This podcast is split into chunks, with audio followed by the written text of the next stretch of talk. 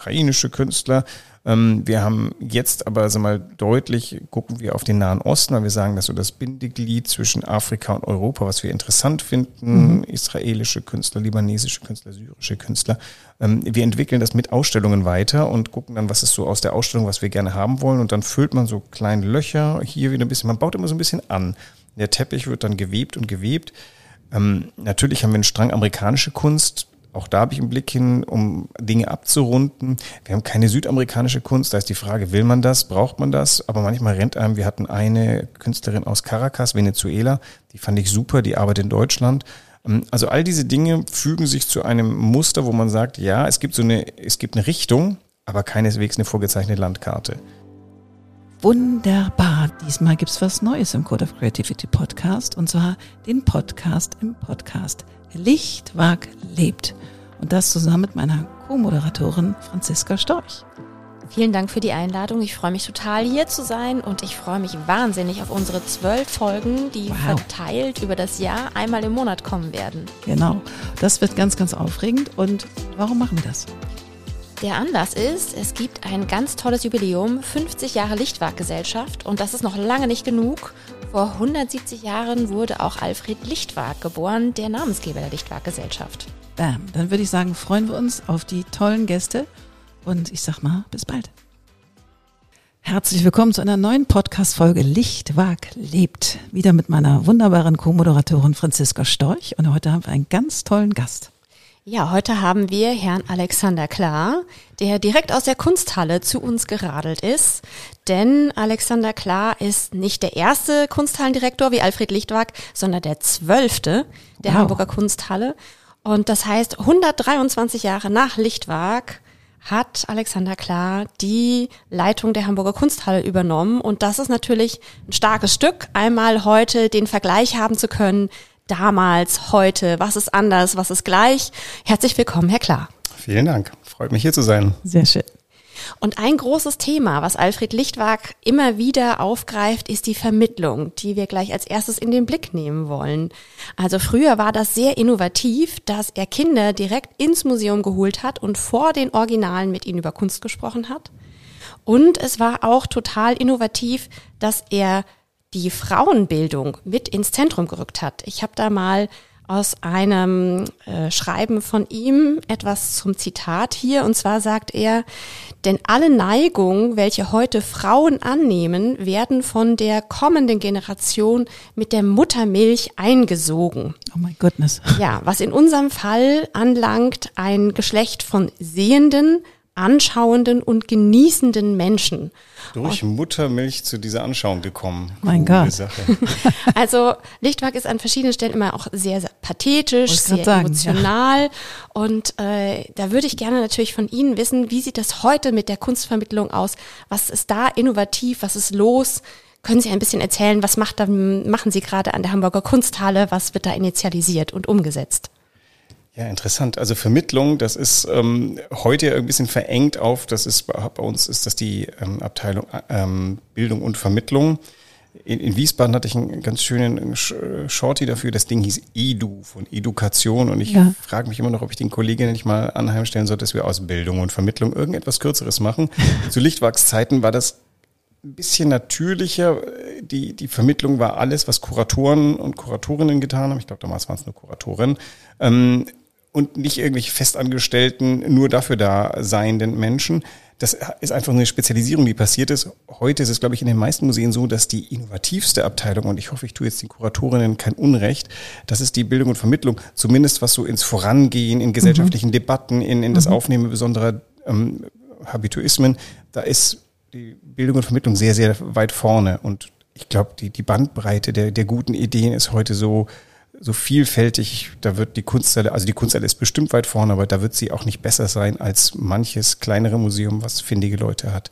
Es ist mhm. einfach sehr viel mittlerweile an guten Ideen, was da umgesetzt wird. Können Sie so ein paar Beispiele machen, wie vielleicht zu Lichtwerkszeiten Vermittlung aussah und wie sie heute aussieht? Naja, zu Lichtwachszeiten war, glaube ich, Vermittlung alles, was Lichtwag gemacht hat. Seine Kollegen haben sich damals, glaube ich, noch anders begriffen als forschende Kunsthistoriker, die zu Raphael nach Italien reisten und mal kurz gucken, wie, der, wie die Strichstärke war. Da ist er, glaube ich, wirklich einer der, der, der neuesten. Jetzt, was jetzt meine Generation anbetrifft, also ich betrachte, ich bin Kunsthistoriker von, von Ausbildung her, aber natürlich ist das auch eine Form von Vermittlung, was ich tue, auch wenn es die autoritativste ist, denn mittlerweile ist Vermittlung etwas, was dialogisch ist, was partizipativ ist, was Leute anspricht, die vielleicht im Museum noch gar nicht so ihre Wurzeln haben. Wobei man selbst das sagen muss, also ich habe in, in vor einigen Museen, in denen ich war, das Emil Schumacher Museum mitbegründet und da war ich eine One-Man-Show und habe dann auch Vermittlung gemacht und den größten Spaß, den ich hatte, war mit Hauptschulklassen reinzugehen in die Sammlung. Ich weiß gar nicht, ob es heute noch Hauptschulen gibt. Also die gab es da in Hagen und die war sehr multikulturell besetzt. Da standen von mir zehn Jugendliche, von denen die allerwegs wenigsten äh, ethnisch deutsche Eltern hatten. Und mhm. der Grundgedanke war, dass man Kunst eigentlich, dass man nicht über Kunst reden soll, sondern durch Kunst das Reden tun. Und ich hatte mhm. eben mit dem Lehrer, den hatte ich irgendwie beim Trinken irgendwie in der Kneipe getroffen und der hat irgendwie, was macht ihr denn da im Museum? Und ich so, äh, wir schauen uns Kunst an und reden drüber. Ihr redet drüber. Und ich so, ja, ja, ist wichtig. Ähm, und dann habe ich gemeint, wir können einfach mal das Reden üben. Und dann beginnt man mit so einer Hauptschulklasse, die sehr monosyllabisch ist. Die standen dann da und haben gesagt, wie teuer ist das? Dann habe ich gesagt, keine Ahnung, 500.000, oh, kannst ja das, das kaufen. Und ähm, als ich dann gesagt habe, ja, es, ihr werdet wahrscheinlich ein bisschen mehr reden müssen, sonst wird es ein Monolog von mir und es wird langweilig werden. Und nach einer Dreiviertelstunde haben wir alle sowas von geredet. Cool. Ähm, weil, weil jeder das gesagt hat, was, wo er von Kunst ausgegangen ist. Und, ja. und ähm, das ist halt, das ist eigentlich das, was Kunst tun sollte. Da ist in Deutschland immer noch so das Problem, Kunst wird nur von Leuten gutiert, die sie kennen. Das hat der Lichtwag eben super aufgebrochen, der gesagt hat, nö, also die Kunst ist für alle da, meine Kunst sowieso hier und ich möchte das allen vermitteln. Und da hat er also die irrsinnigsten Mittel und Wege gefunden und ich glaube, dafür ist er zu Recht einer der berühmtesten deutschen Museumsleiter. Mhm. Wie cool. Was war denn das Überraschendste für Sie, als Sie da mit der Hauptschule im Dialog waren? Naja, dass die dann doch aus sich rausgegangen sind, weil da stehen, ich, wie alt sind die? Sind die 15, 14, sowas? Da steht halt, wie man sich's vorstellt, wie man selber war. Ein paar sehr coole Jungs, die Hände Aha. in der Tasche, alles Abwehrhaltung und ja. ähm, der Typ da vorne wird mir jetzt nichts erzählen. Die Mädchen ein bisschen schüchterner dahinter, weil eigentlich fanden sie es gut, aber echt jetzt nicht irgendwie nicht sich zeigen. da also weich machen. Und das war nach zehn Minuten überwunden, weil ich dann gesagt habe, ich werde euch jetzt nicht erzählen, was ihr in dem Bild sehen sollt, weil das ist mein Ding und ähm, dieses Bild ist aber jedes Betrachters Ding. Lasst uns doch mal über das reden, was wir da sehen. Und das sind abstrakte Bilder gewesen. Über mhm. abstrakte Bilder kann man super reden, weil man muss ihnen nur verbieten, ich sehe da einen Baum drin zu sagen, sondern sag mal, was du siehst und zwar wirklich. Farbe, Form, Größe. Und dann Textur. sagst du vielleicht, was es mit dir macht. Und das ist ja das, was der Mensch will, sich austauschen über Dinge, über Menschen über Sachen, die man sieht zum Menschen und, und das ist ein tolles Erlebnis gewesen. Also das ist echt eine Schande, dass man sowas eigentlich immer nur weniger macht als, als Museumsleiter, weil es halt einfach nicht in meinem Arbeitsplan drin ist. Na klar. Aber also was das, das Vergnügungsniveau anbetrifft, ich habe zwei Klassen, glaube ich, da gemacht. Das hat auch nicht lang gehalten, weil die haben andere Lehrpläne. Aber das hat wirklich, glaube ich, allen Spaß gemacht. Finde ich super, dass Sie das gemacht haben, weil ich erinnere auch noch, dass ich irgendwann mal in der Kunsthalle war und auch mit dem Lehrer und es war totenlangweilig, weil der hat irgendwie uns überhaupt nicht inspiriert. Wir dachten nur, wann ist das hier vorbei? Also wir waren wirklich abgenervt und äh, nun hatte ich noch mal ein anderes Fable für Kunst, weil ich einfach ja auch Gestalterin werden wollte und auch geworden bin.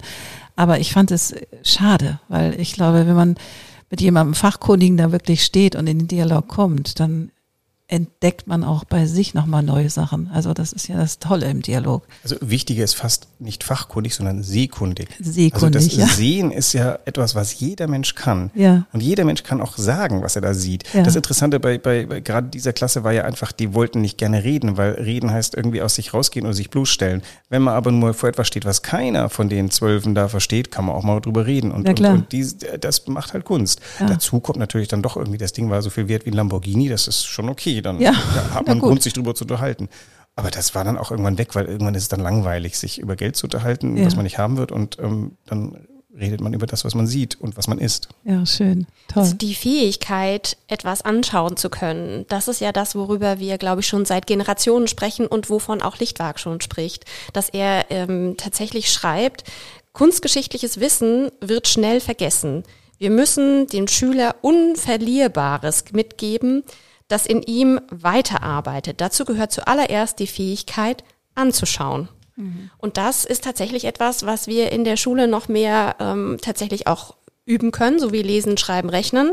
Und was natürlich im Museum vor den Originalen nochmal viel mehr einen triggert. Also mhm. das anzuschauen und zu gucken. Und da würde ich gerne den Bogen schlagen zu Ihrem Podcast, denn äh, Sie sind heute zwar Podcast-Gast, aber eigentlich sind Sie auch Podcast-Host, ähm, weil ich sehe was, Kollege. was du nicht siehst. Wie schön. auch Vielleicht reingestolpert eher, aber es ist wirklich ein toller Podcast, der auch Spaß macht. Können Sie noch mal ein bisschen darüber sprechen, wie Sie mit diesem Podcast-Modell ähm, umgehen, was Sie da entwickelt haben und wie das Schauen da eine Rolle spielt? Jetzt, wo wir hier sitzen, fällt mir auf, dass der total lichtwarksch ist. Der ist geboren worden, als ich Lars Heider, dem Chefredakteur des Hamburger Abendblatts, begegnete. Und der war nicht der erste Chefredakteur, den ich kennengelernt habe, eines größeren deutschen Blattes, der relativ ähm, frei und fromm mir sagte, ja super, dass ich Sie kennenlerne, aber ich sage Ihnen vorweg was, von Kunst habe ich keine Ahnung. Das, nachdem er ungefähr der dritte Chefredakteur war, war bei mir so ein bisschen der Druck im Kessel. Daraufhin habe ich irgendwie so ein bisschen ich weiß nicht, ob ich geblufft habe, offensichtlich nicht, nicht schlimm genug. Also ich gemeint, oh Gott, das sollte man jetzt wirklich ändern, weil also Chefredakteur zu sein, ohne Kunst von was, ohne was von Kunst zu verstehen, das ist ein bisschen blamabel. Und ähm, dann hat er sofort zurückgeschossen, ja, aber wie denken Sie das zu ändern? Habe ich gemeint, ja, also ich könnte Ihnen ein Seminar geben, aber das kostet uns beide viel Zeit. Ich habe keine Ahnung, ehrlich gesagt, was man da macht. Dann rief er mich nach paar wenigen Wochen an und sagte, ja, wie wär's denn mal mit einem Podcast? Und da hörte ich zum ersten Mal den Begriff Podcast so aktiv, also ja. mitbekommen, dass es die gibt und habe ihn gefragt, wie er sich's vorstellt. Naja, wir beide reden, ich stelle eine Frage und Sie antworten. Habe ich gemeint, ja, Podcast gerne, aber das machen wir ein bisschen anders. Wir machen etwas, was mir ein hohes Anliegen ist, nämlich wir beide unterhalten uns über Kunst aus zwei verschiedenen Perspektiven.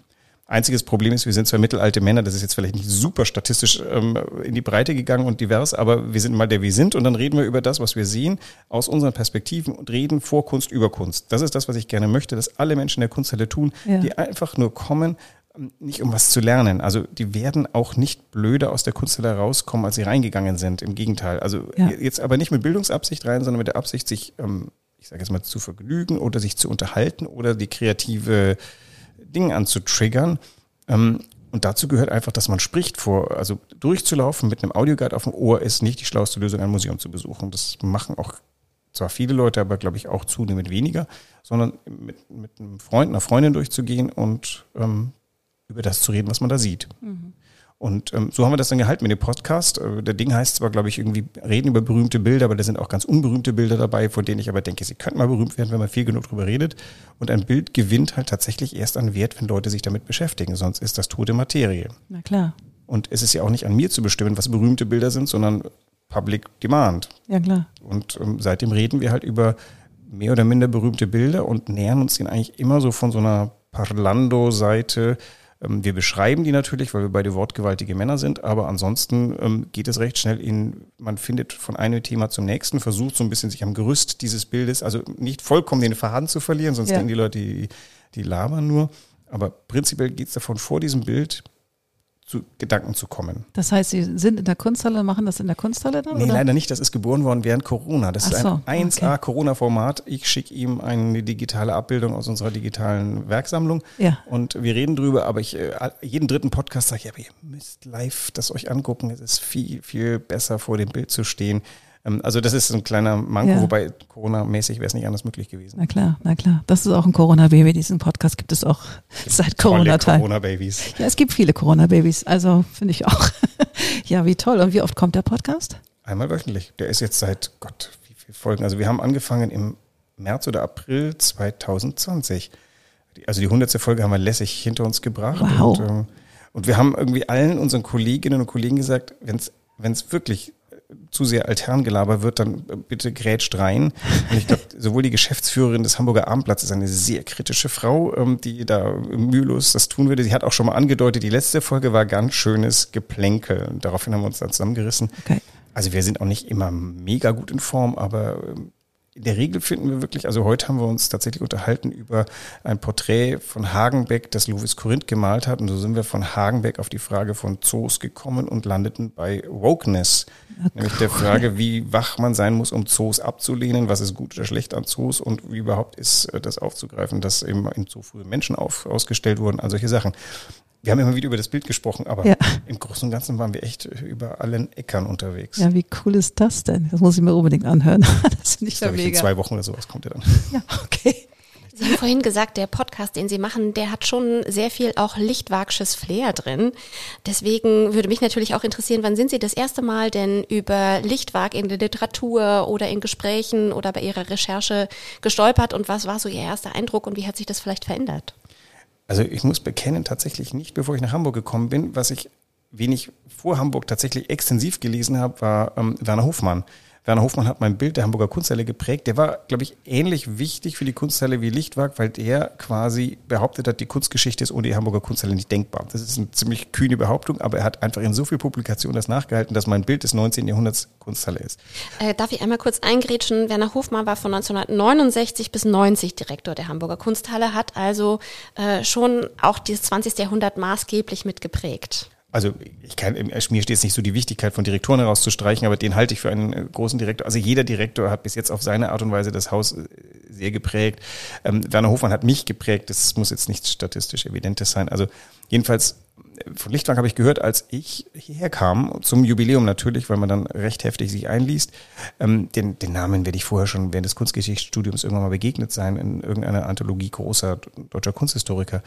Und, aber dann wurde mir sehr schnell klar, dass der tatsächlich auf vielerlei Ebenen sehr progressiv und auf eine sehr ähm, subkutane Art und Weise progressiv war. Der hat niemand vor den Kopf gestoßen. Der war ein ganz kluger Kopf, der gesagt hat, also wenn ich Avantgarde spiele, werden die mir alle nicht zuhören.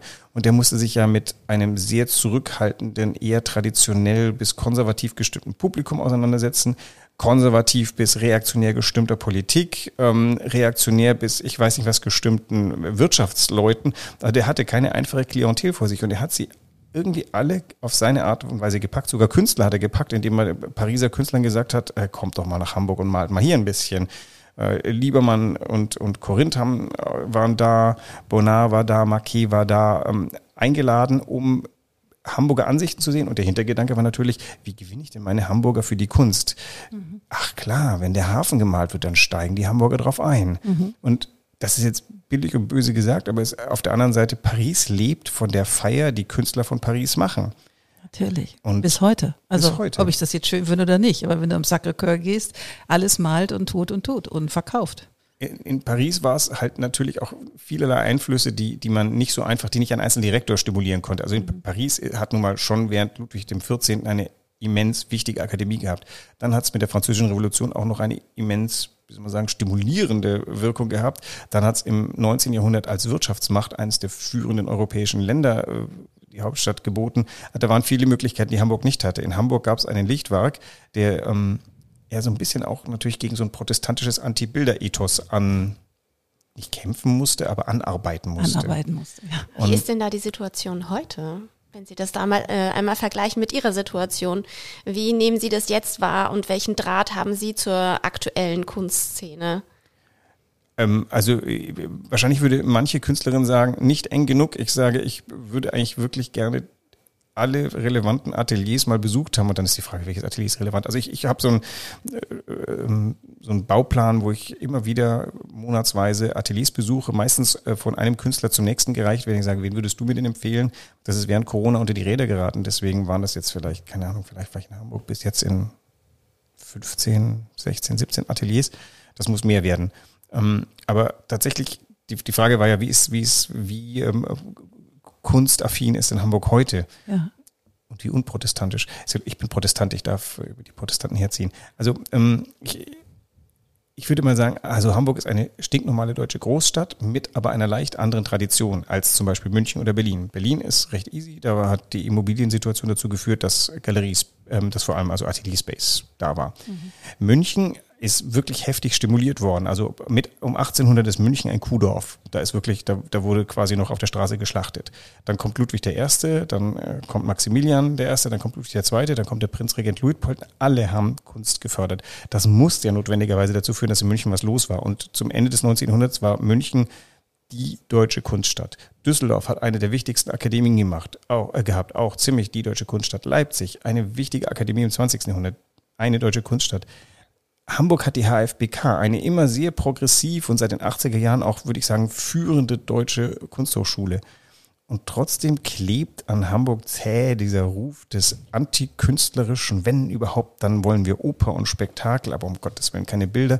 Also ich glaube, was lähmend ist, ist tatsächlich so das Betonen einer, das immerwährende Betonen einer, einer Tradition. Sowas aufzubrechen ist gar nicht so einfach. Mhm. Und da müssen symbolische Dinge auch geschehen. Das heißt, es, der Kunsthalle geht jetzt, glaube ich, deutlich besser als noch vor ein paar Jahren.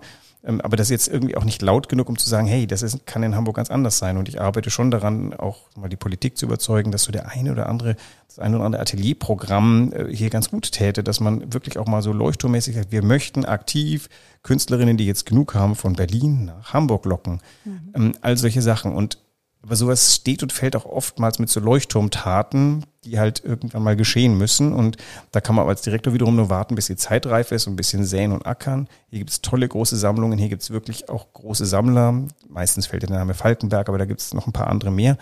Ähm, die, und, und, und deren Arbeit müsste man mal fruchtbringend an irgendeinen Punkt kommen, wo, wo ein, eine Art Leuchtturm besteht. Wow. Und in dessen, in dessen Gefolge ändert sich dann ein Ruf. Und an sowas kann man Lichtwag hat sehr zäh und sehr alleine an sowas gearbeitet. Insofern ist seine Wirkung außerhalb Hamburgs begrenzt. Mhm. Und das kann, jeder andere Direktor kann auch nur dasselbe machen und hoffen, dass vielleicht irgendein Zusammenfügen bestimmter guter Faktoren aus dieser äh, harten und ordentlichen Arbeit dann diese Signalwirkung herzaubert, die man braucht. Bei ihm war auch der Erste Weltkrieg natürlich auch, ich, ich weiß gar nicht, ist er 14 gestorben, hatte den Ersten ja, Weltkrieg noch? Nein. Also, aber sag mal, selbst wenn er länger gelebt hätte, es, es wäre dann zu Schanden gewesen, würde ich mal sagen, weil dann nichts mehr weiterging. Mhm. Die große Aufbruchsphase der, der Gründerzeit, er war, er war sehr zurückhaltend bei so Repräsentativen. Also er hatte ja seine Kunsthalle noch entworfen. Der, unser heutiger Muschelkalkbau ist ja ganz wesentlich von ihm geprägt als Gebäude, mhm. zusammen natürlich mit dem Stadtbaumeister Schumacher damals. Ähm, aber all das ist tatsächlich auch sehr zurückhaltend. Da wurde nicht auf die Pauke gehauen. Mhm. Das kann auch so ein bisschen so ein Effekt sein, wo man denkt, okay, großes Gebäude, aber keine Signalwirkung. Ja, es gibt dieses Hamburger Understatement, mit dem alle, die irgendwie mal in Hamburg länger sind als ein Wochenende, konfrontiert werden. Hallo? Ja, echte Hamburgensi, also ganz vorsichtig jetzt Eben. hier. Äh, nee, ich meine selbst, ne, selbst diejenigen, die nur für kurze Zeit hier sind, wissen von diesem Hamburger Understatement.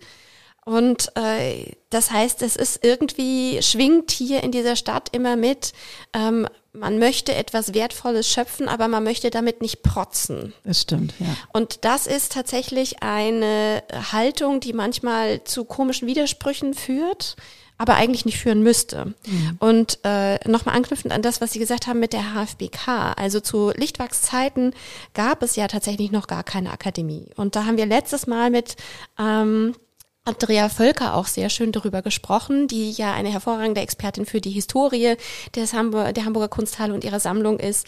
Und ich habe hier nochmal ein Zitat aus der Antrittsrede von Alfred Lichtwag rausgesucht. Und zwar äh, hier, hier, wir haben in Hamburg keine Universität, keine Polytechnikum, keine Akademie. Und dementsprechend sieht er die Hamburger Kunsthalle eben auch an dieser Stelle ähm, eine Lücke füllen und ähm, möchte gerne eben Hamburg als wichtigen Standort haben, obwohl es keine Akademie hat, wie eben München, wie Düsseldorf, wie Berlin, die Sie auch alle aufgezählt haben. Und äh, darüber hinaus sind diese anderen Städte natürlich auch alle mit fürstlichen Sammlungen bestückt gewesen. Und hier in Hamburg ist es immer eine bürgerliche Sammlung gewesen. Und äh, deswegen fand ich das ganz interessant, dass Sie sagten, hier in Hamburg gibt es Sammler, es gibt Sammlungen, es gibt Künstlerinnen und Künstler, es gibt Sammlerinnen. Und äh, das lebt alles wahrscheinlich, wie Sie sagten, noch nicht so stark nach außen, eben auch wahrscheinlich aufgrund dieses Hamburger Understatements. Also ähm, man setzt sich für Dinge ein, aber man setzt sich nicht unbedingt immer gleich den Lorbeerkranz dafür auf. Ja, wobei ganz lustig, ist nicht Hamburg die Stadt, wo die Leute vollkommen unverschämt sagen, das ist die schönste Stadt der Welt und nicht mal das Gefühl haben, dass sie Unrecht haben könnten? Das fand ich wohl lustig. Man kommt nach Hamburg und hört irgendwas von Understatement und dann heißt es aber hier, dass irgendwie alle Hamburger finden, das sei die schönste Stadt der Welt. Das, das stimmt mir auch. immer so, so halb nur überein. Da kann ich ganz doll mit agreeen, ja. Aber es ist tatsächlich so, also die, die, die großen Sammlungen hier machen tatsächlich nicht viel Publik von sich. Also die laden aber natürlich schon äh, den Direktor ein, wenn er neu ist und ich durfte so eine Tour durch mehrere Sammlungen und deren Sammler treffen. Ähm, aber am Ende, das stärkere Argument ist, glaube ich, Demokratie versus ähm, äh, Monarchie.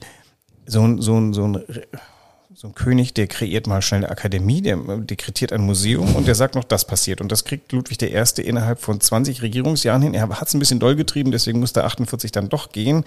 Ähm, nicht aus dem Grund dessen, aber weil er so, so unglaublich selbstbewusst das alles gemacht hat. Aber das sag mal, vorher, vormalige Kudorf München hatte am Ende seiner Regentschaft plötzlich all das, was alle anderen nicht hatten. In Hamburg muss das wachsen. In Hamburg müsste sich eine Bürgerschaft dafür begeistern. Und tatsächlich war es wohl schon lange so, dass die Bürgerschaft gesagt hat, also unsere, unsere Kinder sollen nicht irgendwie an die Universität, die sollen gefälligst ihren Job lernen. Was, was wollen wir hier? Das ist irgendwie, wird einem immer wieder nahegebracht.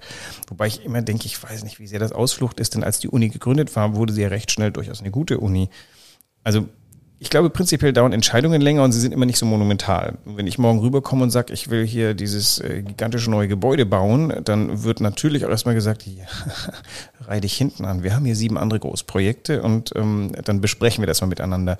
Das ist aber jetzt mittlerweile das Fairness jeder äh, deutschen Stadt. Ähm, wir sind ein föderaler Staat und da wird äh, mit demokratischen Methoden Entschlüsse gefasst. Hamburg hat einen Vorteil, die haben das länger geübt. An und für sich haben wir einen kleinen Startvorteil, dass wir sagen, okay, wir, wir arbeiten unsere Projekte ab. Hier passieren auch mal so Sachen wie die Elbphilharmonie. Das war früher irgendwie bestimmt leichter möglich, aber wir haben sie auch durchgebracht. Also ich weiß gar nicht, wie viel Standortnachteil man hier eigentlich beklagen müsste. Was ich tatsächlich, oder nicht mal beklage, aber ähm, diese Tradition, diese, diese Ondi, ähm, die Hamburger Kaufleute, die Metapher ist, glaube ich, noch nicht gefallen, ähm, Dinge müssen sich rechnen.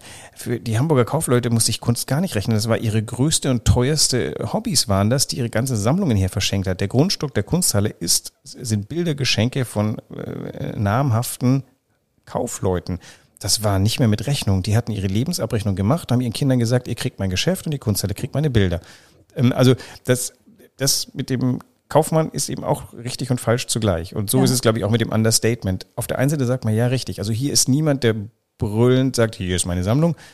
Und es gibt viele Sammlungen und gleichzeitig ist es so, die wissen aber, was sie haben. Jeder der Hamburger Sammler ist sich sehr darüber im Klaren, was der Wert seiner Sammlung ist, auch der monetäre Wert.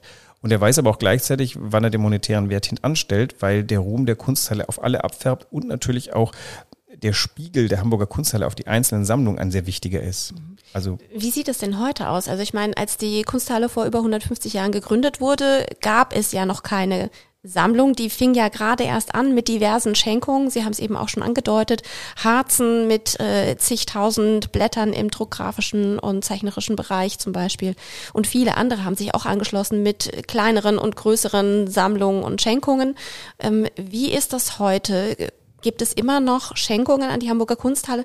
Können Sie auch irgendwie einwirken, Dinge zu erwerben für die Sammlung? Äh, wie groß ist da Ihre Direktorenmacht, neue Kunst an das Haus zu bringen? Schön das Wort Direktorenmacht. Direktorenmacht. Das, das muss man jetzt gleich mal abklopfen ja. auf seine. Also man, man ist so ein bisschen die, die, die, die Spinne in der Mitte des Netzes und ähm, man hat, das Wort hat Gewicht, ähm, aber natürlich gibt es eben ganz viele also es gibt ganz viele Stiftungen, zum Beispiel gibt es die Stiftung Hamburger Kunstsammlungen. Das ist die Stiftung, die äh, sechsstellige Beträge aufwendet für Erwerbungen, die für die Kunsthalle sind. Die äh, Erwerbungen bleiben im Besitz der Stiftung Hamburger Kunstsammlungen, aber ähm, äh, im Eigentum, im Besitz, ja, also die, die, die sind die Eigentum. Im Eigentum und genau. im Besitz die, sind sie dann der Hamburger Kunsthalle, so weil sie dort hängen. Ich hätte nie mehr Jurist ja. werden Also die hängen bei uns, die sind ange, angeschafft für uns, aber da steht drunter Dauerleihgabe der Stiftung Hamburger Kunstsammlungen. Das Geld dafür muss jedes Jahr neu eingeworben werden. Das heißt, die sehr, sehr rührige Vorstandschaft und der Kuratoriumsvorsitzende und äh, die alle gehen rum, schreiben namhafte Hamburger an, versuchen immer wieder neue kennenzulernen. Es kommen ja auch Leute hier in die Stadt, die mit neuen Fortunen sind. All die werden angesprochen und unser Ehrgeiz ist natürlich schon, dass wir so äh, neben, keine Ahnung, den ähm, keine Ahnung, Krankenhäusern, weiß nicht, wer alles gefundet wird hier, dass wir relativ weit vorne sind äh, und, und wer sich ein bisschen für Kunst interessiert, der sagt, ah, die Kunsthalle, okay, ich äh, denke mal drüber nach. Es ist ja auch so, dass wenn man Geld für eine Anschaffung der Kunsthalle gibt, ist das ja oftmals auch so, dass man vielleicht da was eine eigene Anschaffung widerspiegelt. Das passiert auch oft, dass uns Sachen geschenkt werden, ähm, weil der oder die Sammler was im ähnlichen Bereich kaufen und dann sagen, das bringe ich auch dahin. Der Trick ist natürlich, die müssen uns schon Sachen schenken, die wir auch haben wollen. Das heißt, da gehen vorweg so ein bisschen so Anbahnungsversuche und sagt, ich trage mich mit der Erwerbung so und so. Ist das etwas, was ihr auch wollt? Es gibt sogar findige Künstler, die sagen, ähm, ja, sie geben Sammlern einen billigeren Preis, wenn der Sammler dafür sorgt, dass es in der Kunsthalle landet. Das, dann, das Ach, wird dann ganz aufregend, als wo man überlegt, okay, wie oft kann ich Nein sagen? Eigentlich möchten wir nur erwerben, was, von dem wir sicherlich wissen, dass wir es wollen. Was wollen Sie denn zum Beispiel? Lichtwag wollte ja zum Beispiel auch diese Ansichten von Hamburg. Sie haben schon angesprochen, er hat Franzosen in die Stadt gebracht, hat eben auch nach äh, Spendern gewissermaßen gesucht in der Hamburger Bürgerschaft. Und äh, was will die Hamburger Kunsthalle Aha, gerade in die Sammlung weites kriegen? Feld. Wie lange haben wir heute noch Zeit? Also, drei Minuten. Was ist Ihr Schwerpunkt? Ich habe keinen Schwerpunkt. Also es ist tatsächlich so, es gibt verschiedene Linien. Die erste Linie ist, was ist in der Sammlung, was führt man weiter? Wo mhm. kommen Dinge her? Das ist zum Beispiel für mich, um es als Beispiel, ich finde es wichtig, Malerei weiterhin zu sammeln, weil ich sage, wir sind ein Haus mit einer großen Malereitradition. Jetzt ist Malerei heute längst nicht mehr die alleinige Ausdrucksform in der Kunst. Ähm, und tatsächlich ist es in den letzten Jahren so ein bisschen in den Hintergrund getreten, weil sich halt auch niemand dafür gefunden hat.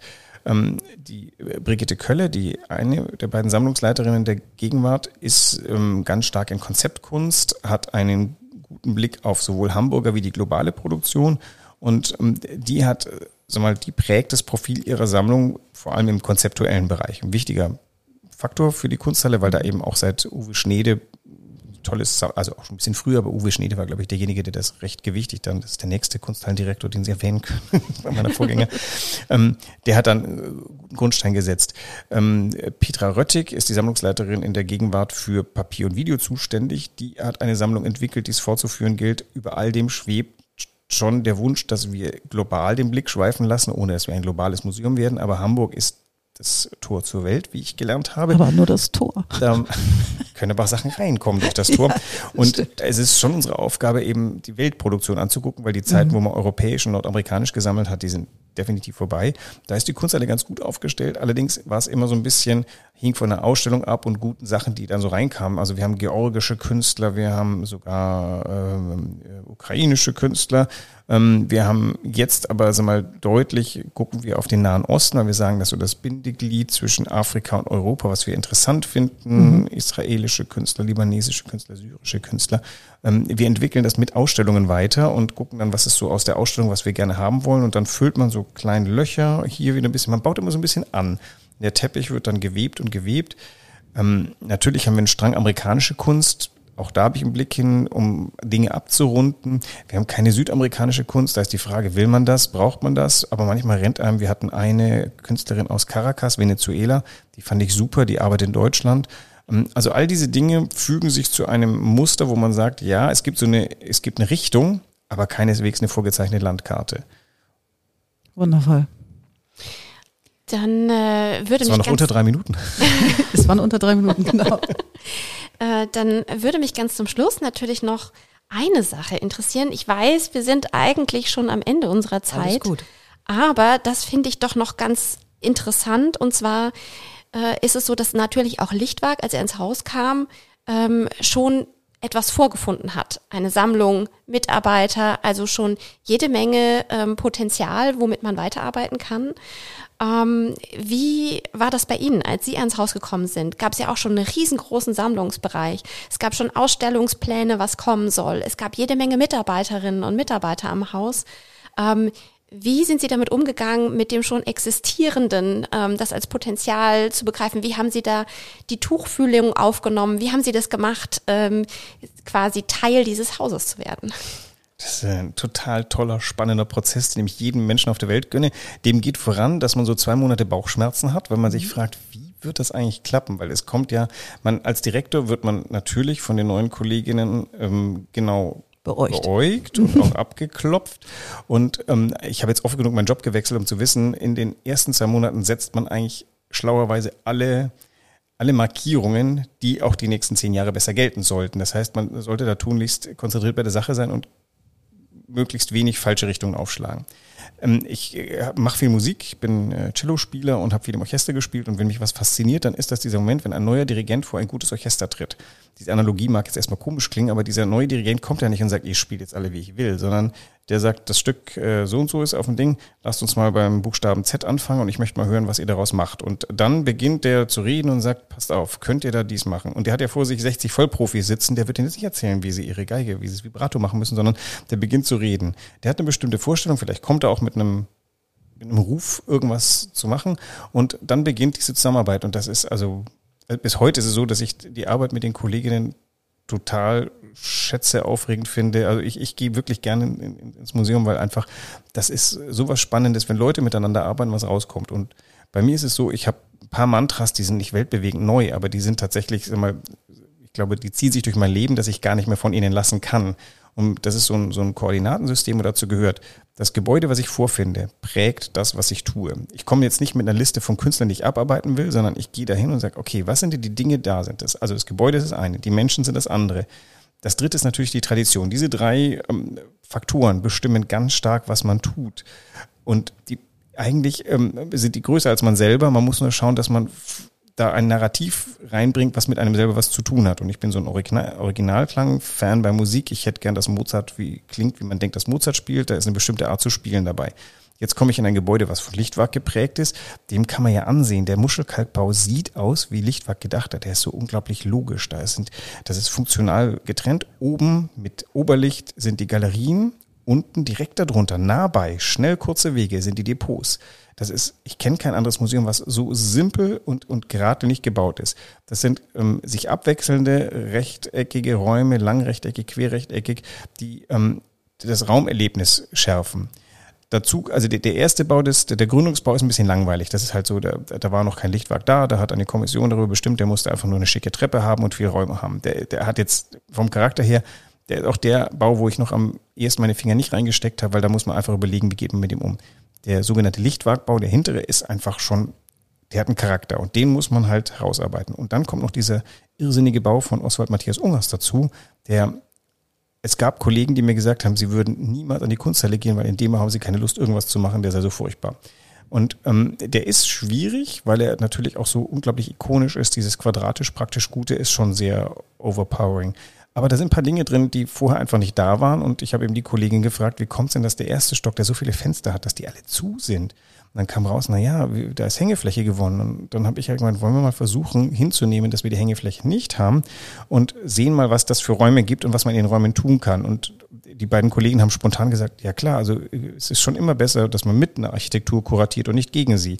Also haben wir gesagt, wir nehmen jetzt mal in Kauf, dass hier sehr viel Licht reinkommt, das verhindert bestimmte Dinge keine Papierarbeiten, wenig Fotografie, schwierig.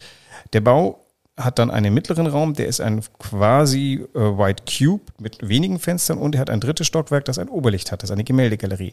So, da habe ich halt gemeint, ja, lass uns doch mal denken, das dritte oben ist eine Gemäldegalerie, in der Mitte ist Multimedia und unten haben wir Skulptur, dann haben wir mal aufgeräumt. Dann kam so zurück, das ist aber ganz schön konservativ. Ja, ja, warte, also jetzt, äh, jetzt sind wir mal so konservativ und haben es eingeteilt. Das nächste ist, welche Regeln brechen wir und was fällt dann auf? Und dann kamen so Sachen raus, wie im ersten Stock haben wir natürlich nicht nur Skulptur gezeigt, sondern wir haben Kunst gezeigt mit Künstlern, die gesagt haben, ich finde Tageslicht super, ich möchte bitte an der Westseite meine Arbeiten machen, der andere an der Ostseite. Und da kam diese erste Ausstellung Absurde Schönheit des Raumes, wo wir eben Künstlern gesagt haben, also ihr habt den Nachteil, dass ihr eine Wand weniger habt, aber ihr habt fantastisches Licht und man kann von draußen reingucken. Also macht klugerweise Dinge, ich habe auch Künstler ausgewählt, die das können, die groß sind, die man von außen sehen kann. Dann hatte ich noch das Glück, dass es Corona gab. Das macht es notwendig, dass Leute vielleicht wirklich nur von außen reingucken können. Ja, das war die Corona-fähigste Ausstellung, die es in ganz Deutschland gab, weil man konnte einfach um den Bau rumgehen und konnte alles von draußen angucken, solange man cool nicht reinkam. Purer Zufall natürlich. Ja, und und ähm, so, ähm, jetzt haben wir gerade die, jetzt endet, ist geendet die ähm, Fototriennale, da ist ganz viel Fotografie drin. Wir erinnern uns, geht ja eigentlich nicht. Wir haben jetzt also Wände reingebaut, die so dekonstruktivistisch hingestellt sind, dass sie wahnsinnig viel Schatten werfen. Und auf einmal geht das wieder, dass man auch, dass auch die Restauratorin für Papier sagt, okay, könnt ihr machen, ist jetzt ein bisschen mehr Licht als sonst, aber für Contemporary Art nehme ich das mal hin. Und so aus dem erstmal die Regel aufstellen, dann sie teilweise wieder brechen, beginnt man mit diesem Bau zu arbeiten und zu leben. Und das entwickelt halt so ein, wie soll man sagen, einen Charakter. Mhm. Und das wird auch wahrgenommen. Also wir kriegen das halt auch mit. Unser Publikum schreibt uns, ist da, also der, der, der Laden brummt, hätte ich jetzt mal gesagt. Ich glaube Schön. auch, weil das Erlebnis des in die Kunsthalle gehen oder der Mackert-Saal, das ist ein, eine Orgie in Goldrahmen vor einer auberginenfarbenen Textilbespannung. Das übrigens, muss ich sagen, hätte mir Lichtwag nicht verziehen. Der hat diesen, der hat den Mackert gehasst, dieses riesige mhm. Gemälde, der hat überhaupt diese Salonmalerei nicht leiden können. Der, das erste, was er ausgeräumt hätte am liebsten, wäre diese, wäre wär so etwas. Er hat es, glaube ich, aus diplomatischen Gründen nicht getan. Aber da geht einfach die Zeit rüber und ich sage, klar, die Hamburger Kunsthalle hat eine der größten Sammlungen von Salonmalerei. Auch wenn es Lichtwerk nicht gepasst hat, die sollten wir besser so opulent zeigen, wie die Gründerväter sich das na gedacht klar, haben. Und jetzt läuft mal die Treppe rauf, diese gigantische, überdimensionierte, fiese Treppe und landet im noch gigantischeren, noch überdimensionierteren Raum mit auberginenfarbener Textilbespannung und einer Orgie aus Gold. die Kids, die da reingehen und nicht nur die Kids, die sagen erstmal wow. Wow, ja klar. Und mehr will ich eigentlich gar nicht. Zum, zum, zum, die kühlere Kunst kommt dann später noch, aber dieser Start ist ähm, unbezahlbar. Man muss dazu natürlich auch sagen, Lichtwachszeit, 19. Jahrhundert, dieser Mackart war damals zeitgenössisch wie sonst was. Also ähm, der war zeitgenössischer ging es gar nicht. Da war die Farbe quasi gerade so trocken und zack stand das Ding in der Hamburger Kunsthalle.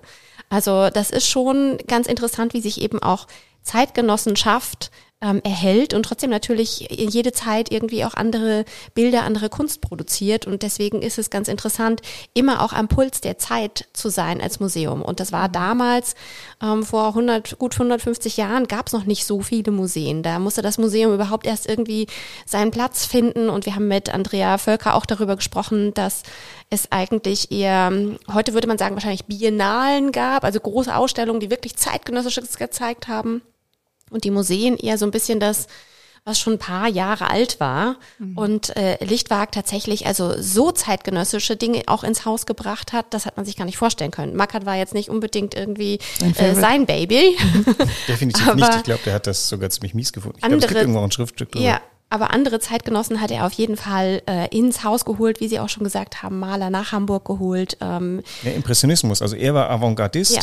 und die Salonmalerei war halt die arrivierte, also der Mackert wurde gekauft, weil das das teuerste Bild seiner Zeit war und die Hamburger wollten zeigen, was sie können. Die können, okay. Äh, die können so ein Bild erwerben, vollkommen mühelos. Und dann machen sie noch so einen coolen Deal, indem sie mit der Galerie sich einigen, okay, sie kriegen einen günstigeren Preis, dafür darf die Galerie für drei Jahre dieses Bild auf Tournee schicken und Zaster machen. Das heißt, der Mackert ist, bevor er in Hamburg aufgehängt wurde, erst einmal durch ähm, Prag, also Wien, Prag, Paris, London, also alle großen Metropolen hat er abgeklappert. Gegen Geld haben die Leute Unsummen gezahlt reinzukommen.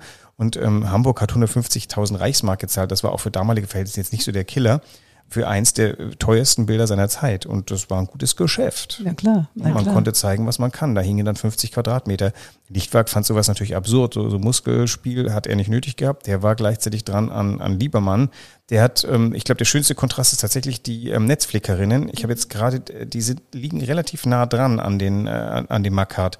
Und man, es ist wie Tag und Nacht. Der Makart, das ist diese, diese absolut virtuose zirzensische Malerei. Der Mackert kann alles malen. Der malt sogar einen Dürer Selbstporträt äh, im Dreiviertelprofil. Wie cool ist das? In dieses Bild hinein. Eben, also dieses Bild ist eine einzige, ein Virtuosenstreich. Das ist ein Paganini Violinkonzert hoch 17 in einem Tempo gemalt, angeblich sogar ohne Assistenten, was man ihm nicht glauben muss. Also das ist einfach das zeigt, was Malerei kann. Und dahinter ist Liebermann der neue steigende Star und malt monumental eine sich streckende Netzflickerin, die aufs Meer guckt, wo ihr Mann möglicherweise gerade unter den Wogen begraben wird. Einen größeren Kontrast kann man sich nicht vorstellen. Aber Lichtwerk hat das durchgedrückt bei den Geldgebern oder hat sie charmiert und auch das wurde erworben. Ja. Das ist schon eine große Leistung. Zum Schluss möchte ich noch den Hinweis geben äh, auf Ihre Affinität zur Architektur. Sie haben ja gerade schon gesagt, wenn Sie ans Haus kommen, ähm, wie man so schön sagt, ans Haus kommen, ist Architektur eben eine ganz wichtige Komponente. Ähm, wer auch immer Ihre Biografie so ein bisschen nachverfolgt, kann sehen, dass Architektur für Sie auch schon eine große Rolle gespielt hat. Mit Ihrer Dissertation zum Beispiel über den Architekten Georg Friedrich Christian Bürklein. Also da sind sie auch mitten im 19. Jahrhundert in Bayern mit vielen Bahnhöfen und äh, viel großer Auftragsarchitektur im Prinzip äh, im Thema und haben da natürlich ihren speziellen Blick. Also Architektur hat mich immer schon interessiert. Ich habe jetzt studiert Kunstgeschichte ganz ordentlich, aber am Ende stellte ich fest, Architektur ist schon, ich sage jetzt nicht die Königsdisziplin, aber da drin vermengen sich mehrere Dinge. Nämlich, das war immer auf Geld angewiesen, denn ein Architekt konnte nicht im, also außer ein paar wirklich progressive Revolutionsarchitekten. Und gleichzeitig war es immer ein Ausdruck einer Zeit. Und der Bürglein, das ist jetzt nur, ich habe Bürglein genommen, weil mich vor allem die Maximilianstraße interessierte. In München, wer da mal hingeht, das ist heute eine der geschäftstüchtigsten Straßen überhaupt. Da ist also alles, was an, an äh, sag mal, teuren Geschäften Rang und Namen ist da, zusammen mit dem Vierjahreszeitenhotel. Und ähm, er sollte im Auftrag seines Königs den besten aller Stile bauen aus der Summe aller bisherigen Stile. Das muss oh man sich Gott. als Auftrag mal vorstellen. Genau, oh mein Gott. Krieg ich ja schon Angst. Er ist auch verrückt geworden darüber, der arme Kerl. Denn natürlich wusste auch er, dass das einfach nicht möglich ist. Also hat er seinem König ein bisschen was vorgespielt und hat gesagt, also er, er, er macht das mal. Er hat dann einfach als Ornament verschiedene Ornamentsorten gewählt und hat gehofft, der König steigt da durch. Allerdings wurde er heftig angefeindet, auch von ernstzunehmenden Architekten wie Semper, die gesagt haben, das ist der schlimmste Karnevalstreich, den er je gemacht hat. Dahinter verborgen war, aber eine unglaublich funktionelle, heute noch super funktionierende Architektur, die eben das Laden, Ladengeschäft im Erdgeschoss, über dem Ladengeschäft die, die Verwaltungsräume, dahinter Wohnungen, die heute begehrt sind, weil sie so super geschnitten sind. Also er hat eine super funktionale Architektur gemacht, ist aber ins Kreuzfeuer der Kritik geraten, weil er halt ein bisschen Ornament dran hat. Und das lehrt einen dann mal dem, dem ersten Anschein zu misstrauen bei Architektur, und, und dahinter zu gucken. Und das kann man eigentlich übertragen auf die ganze Kunst. Wo sind die Neuheiten? Wo ist eine Komposition ja. anders, als man sie denkt? Was ist denn revolutionär daran? Was heißt das für mich heute? Wenn ich mir heute neue Kunst angucke, äh, sollte es möglichst Sachen sein, die ich gar nicht verstehe, damit es in zehn Jahren von allen verstanden wird? Oder also und, und sowas lernt man aus dem ganz simplen Zusammenspiel aus, was gefällt Leuten zu einer bestimmten Zeit, aus welchen Gründen lehnen sie es ab oder stimmen sie zu. Und da ist Architektur einfach ähm, eine interessante Case Study. Das stimmt, das stimmt. Ich war aber vor drei Jahren in Beirut und wir waren bei der, also mir die Stadt und das Land angeguckt und wir waren in der Universität, in der amerikanischen Universität in Beirut. Und das ist so ein Campus, wie man sich so vorstellt. Und ähm, diese Star-Architektin Hadid, ähm, die wollte, war ja Ägypterin, glaube ich. Ich weiß nicht ganz genau. Nee, ich glaube Iranerin. Oder Iranerin, egal. Auf jeden Fall durfte sie nicht Architektur studieren. Das war ihr verboten. Sie sollte Mathematik oder Medizin oder irgendwas und hat dort angefangen zu studieren, um dann, dann das zu schmeißen, nach London zu gehen und da dann Architektur zu studieren. Und dann wurde sie irgendwann, als sie schon ziemlich berühmt war, angefragt für ein Gebäude in dieser Universität of Beirut, also der amerikanischen Universität, zu bauen. Und wir kriegten dann eine Führung über diesen Campus und da stand dieses monumentale, wirklich wie ein umgefallener Obelisk, also so wahnsinnig modern. Also ist sie an den Campus zurück und hat da ein wunderschönes Gebäude gebaut, was so einzigartig war. Ich stand da wirklich mit O und A, weil sonst war das wirklich ein typisch amerikanisch geprägtes architektonisches ähm, Campus.